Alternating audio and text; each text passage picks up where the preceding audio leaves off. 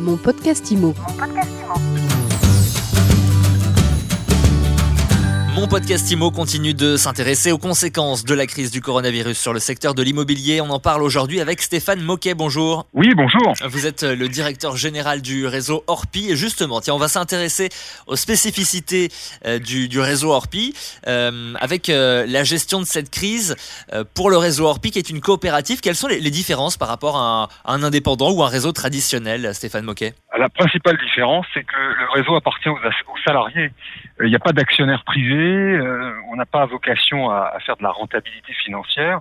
Euh, le réseau appartient aux associés et le conseil d'administration d'Orpi, ce sont euh, des agents immobiliers qui sont élus par leur père et qui décident euh, d'un plan d'action chaque année voté devant l'ensemble des, des, associés membres du réseau. donc c'est une vraie différence de taille. Les associés sont maîtres de leurs décisions, maîtres de leurs projets, maîtres de leurs cotisations. Et on a, nous, en tant que, directeur général avec mes, équipes, vocation à essayer de, livrer euh, le maximum de services euh, dans un coût euh, qui soit le plus réduit possible. Et alors, Stéphane Moquet, vous dites qu'ils sont maîtres de leurs actions, est-ce qu'ils sont maîtres aussi de la façon dont ils gèrent la crise du coronavirus? Ils sont surtout très en attente que la coopérative et le siège leur apportent le maximum de solutions, d'aides et d'outils. Alors lesquels on a alors on a travaillé très très vite dès le dimanche 15 mars euh, à l'annonce de la fermeture la veille euh, des, des, commerces non essentiels. On a tout de suite mis en place une task force.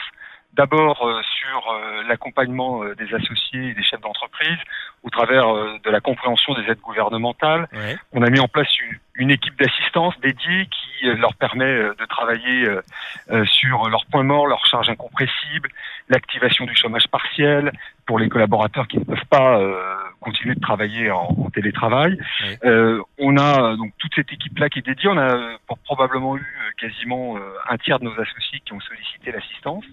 Euh, et puis on les a aussi beaucoup accompagnés dans cette période au travers euh, d'outils. On a profité de ce temps un peu d'inactivité pour euh, remettre en place des classes virtuelles, se former à des, à des outils qu'ils n'avaient peut-être pas complètement pris en main. donc on, on profite de la période pour à la fois, bien sûr, les accompagner dans ce moment très difficile sur la trésorerie, mais aussi pour continuer de maintenir les équipes en action, à la fois pour faire de la relation client à distance et aussi pour se former au quotidien. La formation à distance, euh, de l'accompagnement client à distance. Est-ce que cette crise, c'est pas l'émergence du euh, du à distance justement? Et est-ce que ça va pas nous aider euh, à mieux prendre en main les outils technologiques?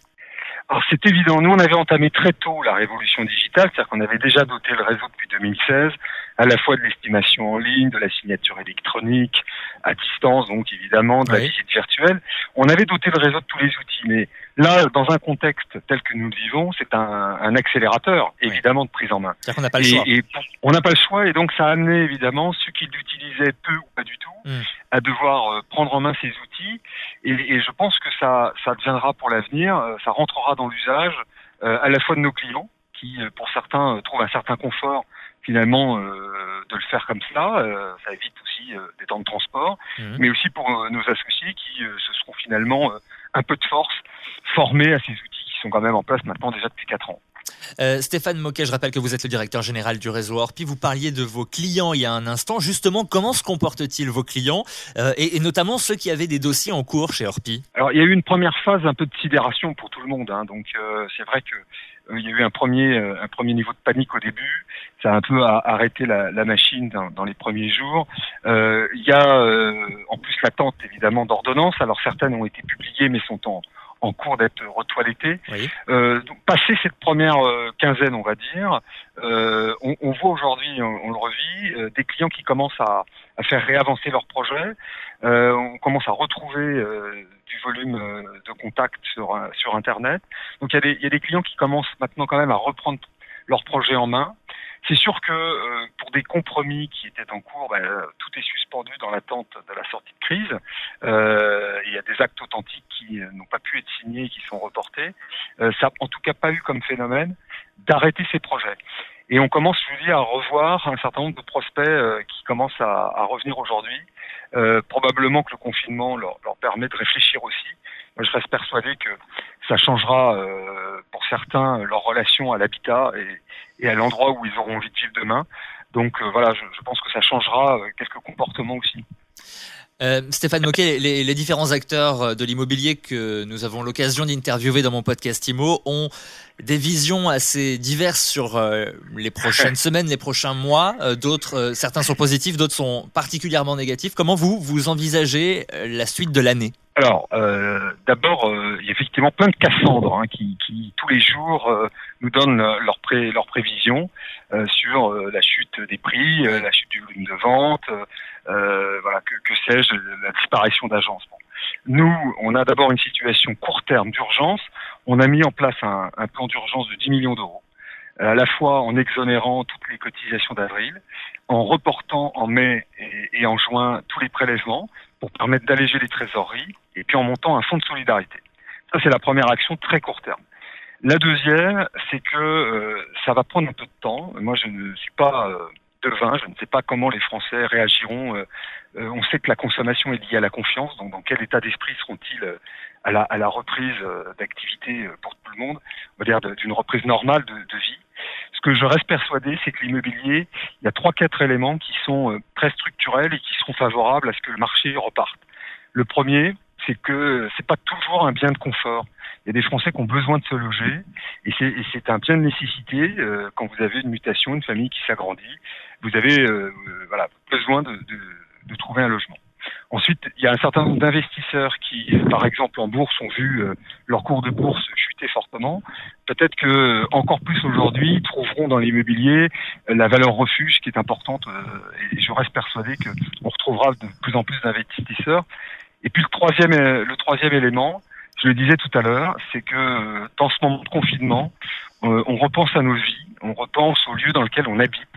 Et euh, des Français auront peut-être pas envie de continuer de vivre dans des villes, dans des petits appartements, et qu'il y aura certainement des projets qui vont naître et qui n'étaient pas prévus pour certains, et qui vont apparaître en sortie de crise pour un peu changer de vie. Voilà. Donc je, je pense qu'il y aura tous ces facteurs qui seront favorables. En revanche, voilà, on ne sait pas quelles seront la, la politique des banques sur la l'octroi à la fois des prêts et les, taux d'intérêt bancaires. On ne sait pas non plus si on pourra réabsorber si vite que ça euh, en, en, termes de, de process avec, euh, par exemple, les notaires, hein, parce qu'il va y avoir un goulet. Il y a à peu près 100 euh, 000 ventes qui n'ont pas été actées. Mmh. Mais moi, je reste persuadé que l'année 2021, euh, l'année 2020, elle sera, elle sera difficile, mais l'année 2021 ne sera pas du tout mauvaise pour l'immobilier. Euh, pour euh, reparler, Stéphane Moquet, de euh, cette euh, gestion de crise chez Orpi, vous nous avez expliqué que vous avez mis en place un certain nombre de mesures euh, destination de tout le réseau. Est-ce que vous allez conserver, à l'issue de la crise, certaines de ces idées, de ces choses que vous avez mis en place ces dernières semaines Alors, on a créé, je vous parlais, d'un fonds de solidarité qui est lié à la, à la crise Covid-19. Euh, ça a fait euh, accélérer un projet que, que j'avais depuis plusieurs mois et qu'on présentera euh, aux associés. Oui. C'est de créer un, un, fonds de solidarité permanent. Parce qu'on on vit de plus en plus d'événements. Et alors, c'est pas uniquement lié, bien sûr, à la crise sanitaire, mais lorsque vous avez, par exemple, des régions qui sont complètement inondées, ça paralyse le marché de l'immobilier. Euh, vous pouvez avoir des problématiques d'attentats, voilà, plein d'événements de, de la vie qui font qu'à un moment donné, soit une agence, soit plusieurs agences, soit euh, l'ensemble du réseau peut se retrouver en difficulté. Et donc, on va créer un fonds de solidarité euh, permanent pour les années à venir. Euh, voilà, on est en train de, de structurer ce, ce, projet. Et puis le deuxième, je. Pense vraiment que, euh, on le disait tout à l'heure, il y a des outils qu'on a mis en place, comme la, la visio-estimation, à faire faire l'estimation de son bien à distance. Il y a un certain nombre d'outils qui pour euh, certains associés n'était pas essentiel et qui sera rentré dans l'usage. Voilà. Je pense qu'on retiendra ces, ces deux choses-là euh, au, terme, au terme de la crise. Merci beaucoup Stéphane Moquet d'avoir été avec nous. Je rappelle que vous êtes le directeur général du réseau Orpi. Merci à vous et bonne journée. Merci beaucoup. Au revoir. Mon podcast Imo. Mon podcast Imo.